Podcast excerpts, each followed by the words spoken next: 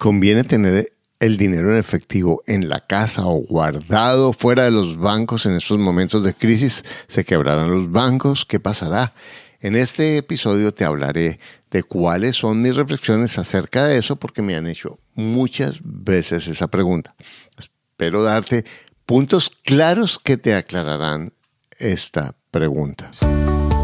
Para invertir mejor estás en Ingresos Reales con Bienes Raíces con Carlos Devis. Lo bueno, lo malo y lo feo de la inversión inmobiliaria. Directamente de quienes lo hacen todos los días.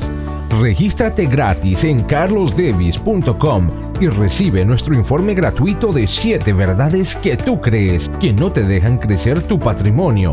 Ahora vamos al punto con Carlos Devis.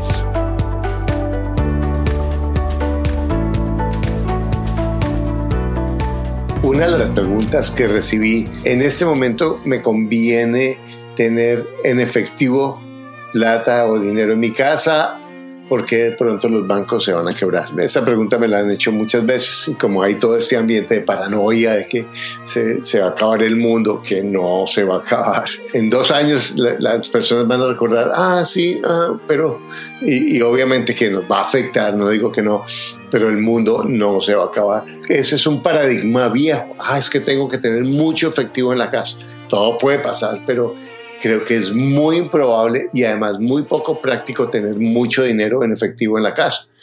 Primero, el concepto de tener efectivo en la casa era cuando los bancos estaban muy frágiles y se podían quebrar y eran bancos pequeños, entonces era muy fácil que un banco se quebrara con una crisis o, eh, una sacada de dinero, que eso puede pasar todavía, pero es muy, muy improbable. Los bancos grandes están muy respaldados y, y es muy improbable que eso pase. Ah, que los gobiernos han pasado, que el corralito en Argentina, bla, bla, pero es muy improbable y en la mayoría de los países las condiciones no están dadas para eso algunos países que tienen unas economías muy frágiles, quizás sí, pero la mayoría de los países no tienen una economía para eso. Entonces, ¿cuáles son las razones para no tener dinero en efectivo? Primero porque ahora usamos la tarjeta de débito o la tarjeta de crédito para pagar y podemos pagar casi cualquier cosa con una tarjeta de crédito o con una tarjeta de débito. Que además si la pagas con una tarjeta de crédito puedes ganar millas con eso. la mayoría de las personas sobre todo en esta época, están comprando desde la casa, o sea que todo lo pagan con tarjeta de crédito, con tarjeta de débito y muy poco efectivo. Entonces no se necesita, porque si tienes una tarjeta de crédito o una tarjeta de débito, es mucho más fácil manejar tus pagos con eso. Otra razón es porque es inseguro tener una cantidad de dinero grande en la casa. Es más fácil que te roben el efectivo a que te roben con una tarjeta de crédito. Ah, no, es que nada más me pueden robar, sí, pero es más fácil el efectivo y además estar contando todo el tiempo el efectivo y manejándolo y guardándolo y escondiéndolo es muy inconveniente. Además, ahora si tú sacas el efectivo del banco, y es una cantidad eh, considerable y después la vuelves a meter en el banco, muy probablemente vas a tener problema con impuestos, ¿cierto? Probando que el mismo dinero que tú sacaste lo volviste a meter. Entonces es muy, es muy inconveniente. Escuché una idea que me parece complicadísima y es pedirle al banco que el dinero que saques eh, anote billete por billete, que solamente cuando yo le pida a la persona del banco que haga eso me va a matar con razón. Y otra razón es por el lavado del dinero. Eh, nosotros en algún momento recibimos algunos pagos por Western Union en efectivo y llegó un momento en que traíamos el dinero, lo cobrábamos, era eh, muy inconveniente y no íbamos al banco a guardarlo porque estábamos ocupados y cuando nos dimos cuenta teníamos una cantidad que fuimos a llevar al banco y era un problema porque cualquier cantidad de más de 9.900 dólares y algunos países las sumas son todavía menores, por lo menos aquí en Estados Unidos, entonces hay que, ellos la tienen que reportar a las autoridades por todas las reglamentaciones de lavado de, dólares. Entonces, en realidad es supremamente inconveniente tener efectivo, supremamente difícil supremamente riesgoso y los beneficios son muy pocos. La mayoría de los bancos están asegurados hasta unas cantidades que es lo que la mayoría de las personas mantenemos en una cuenta normal, ¿sí? Entonces, en realidad no se justifica tener tanto dinero en el banco. Eso me parece que es un riesgo. Hola Ana, ¿cómo estás? Buenas tardes, bien, gracias. ¿Y usted? Ah, bueno, perfecto. Cuéntanos, ¿qué, qué, qué pregunta tienes, Ana? Mire, yo soy, bueno, prácticamente nueva en esto de las inversiones.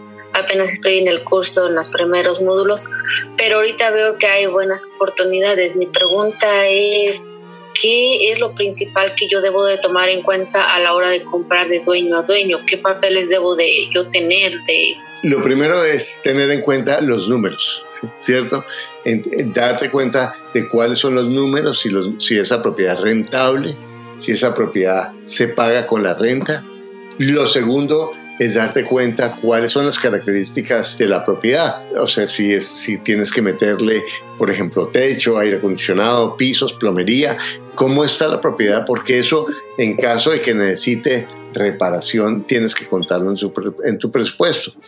Ver la financiación que tú tienes, porque en este momento los bancos están bastante resbaladizos. Entonces hay que mirar si hace dos semanas te dijeron que, que te aprobaba, pero yo estoy escuchando que los bancos están cambiando en este momento las, las condiciones y volviéndose más exigentes, entonces tienes que estar segura con tu, con tu banco, con tu agente que te van a, a dar una, una, el préstamo en las condiciones en las que tú quieres. Ahora, ¿cuáles son los papeles? Siempre, siempre, siempre busca un abogado. O busca, por ejemplo, en Estados Unidos está la compañía de títulos, que la compañía de títulos es la, la compañía de títulos que hace el estudio de títulos y compras un seguro para la propiedad que te garantiza que ese título va a estar limpio y, que no vas a tener problema legal. Entonces, eso es lo que yo te recomiendo. Usa una compañía de títulos. Si estás en otro país, usa un abogado. Ahora, no tienes que contratar un abogado que sea el carísimo. Usa los abogados de los bancos. Los abogados de los bancos tienen empresas con sistemas de hacer estudios de títulos de forma muy eficiente por un precio muy adecuado. Otro, los secretarios de notarías o en las notarías son personas que saben muchísimo, te pueden hacer estudios de títulos por muy buen precio. Muchas gracias, Ana. Carlos, ¿qué aconsejas para los que tenían en sus planes comprar la primera propiedad este año? Bueno, ustedes me han oído hablar en varios de mis videos que es un momento de esperarse, es un momento de ver qué es lo que pasa con el mercado. Pero obviamente todo lo que yo diga, primero que todo, yo no soy consejero financiero, yo hablo de mi propia experiencia, pero lo que, lo que yo diga también es relativo, depende de tus propias circunstancias, tú tienes que medir eso. Uno de, las, de los aspectos que, que yo miraría es si encuentras un negocio espectacular.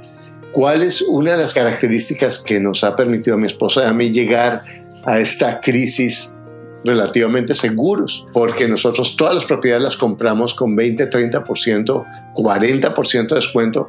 Entonces, aunque el mercado se baje, que todavía no se ha bajado, estamos seguros. Entonces, si tú encuentras una ganga y encuentras el crédito que te va a, a financiar o la rentabilidad de la propiedad es muy buena, yo no vería por qué no comprarla, porque es una muy buena oportunidad. Si es algo que estás comprando al mercado de ahora y calculando la rentabilidad justa sobre el mercado de ahora, yo me esperaría. Pero si tú uh, estás buscando bienes raíces, sigue buscando bienes raíces. Yo ya encuentro estudiantes que me están diciendo, mira, ya empezó la gente que te está vendiendo hace dos semanas a un precio, ya están siendo mucho más flexibles, entonces puede ser más fácil encontrar gangas en este momento. Si tú encuentras una propiedad que te den los números y que sea rentable por el ingreso desde el punto de vista del flujo, yo lo haría si es que es muy, muy rentable en este momento y si tienes el flujo y, la liquidez suficiente también, sabiendo que muy probablemente después va a haber oportunidades. Esa es una decisión muy personal, pero es algo que yo tendría en cuenta. Entonces, en este momento, mientras dura el, el encierro, es importante, obviamente, esperar porque ni se puede ver la propiedad, pero en cualquier otro momento, tú miras los números y miras si te conviene o no de acuerdo a los números. Cancún está cayendo los precios de arriendos, pareciera que habría una guerra de precios y las casas que se arrendaban a 14, 15 mil pesos mexicanos las están bajando a 8 mil, 9 mil pesos mensuales.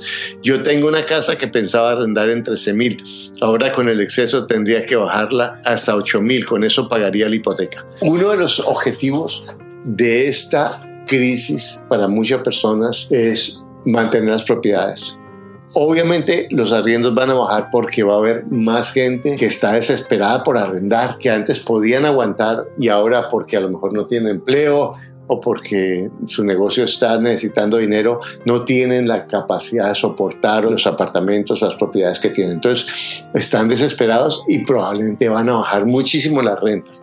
Si tú vas a arrendar, esa es una muy buena oportunidad si tú vas a, buscar una propiedad para arrendar porque puedes negociar muchísimas eh, y encontrar muchísimas oportunidades. Si tú eres el propietario, lo que yo estoy haciendo con mis propiedades es propiedad por propiedad, si el, inquilino me paga o si yo tengo que ajustar el arriendo con el objeto de tener ahorita inquilinos y el objetivo fundamental para mí es pagar las hipotecas y es mantener los gastos mínimos de la propiedad para pasar esta crisis de la mejor manera. Es mucho mejor ganar poco que no ganar nada. ¿Cierto? Porque si me paga la hipoteca es mejor que estar desocupado. Si me paga la, mitad de la hipoteca es mejor que estar desocupado. Ahora tienes que tener en cuenta para no pegarte a un contrato que te alargue, que te amarre a largo plazo, porque en últimas es una situación personal y eh, temporal y no quieres que tu propiedad quede amarrada con un contrato con una renta subsidiada que después va a ser un problema subirla. Entonces, mira todas las formas que hay ahora de arrendar mes por mes, ¿cierto? Que es una, una forma que existe. Mira legalmente cómo lo puedes hacer en tu país por tres o por cuatro meses y así aseguras por lo menos que tienes la propiedad arrendada por tiempo. Otra opción que existe es eh, mirar la posibilidad de arrendar por habitaciones o mirar qué alternativas tienes con tu propiedad. Obviamente que en este momento va a ser muy difícil, pero es una forma de hacerlo. Gracias por escuchar tu podcast Ingresos Reales con Bienes Raíces. Únete a nuestro blog y audio semanal en carlosdevis.com. Conoce nuestros talleres de bienes raíces, visítanos en Facebook y deja tus comentarios.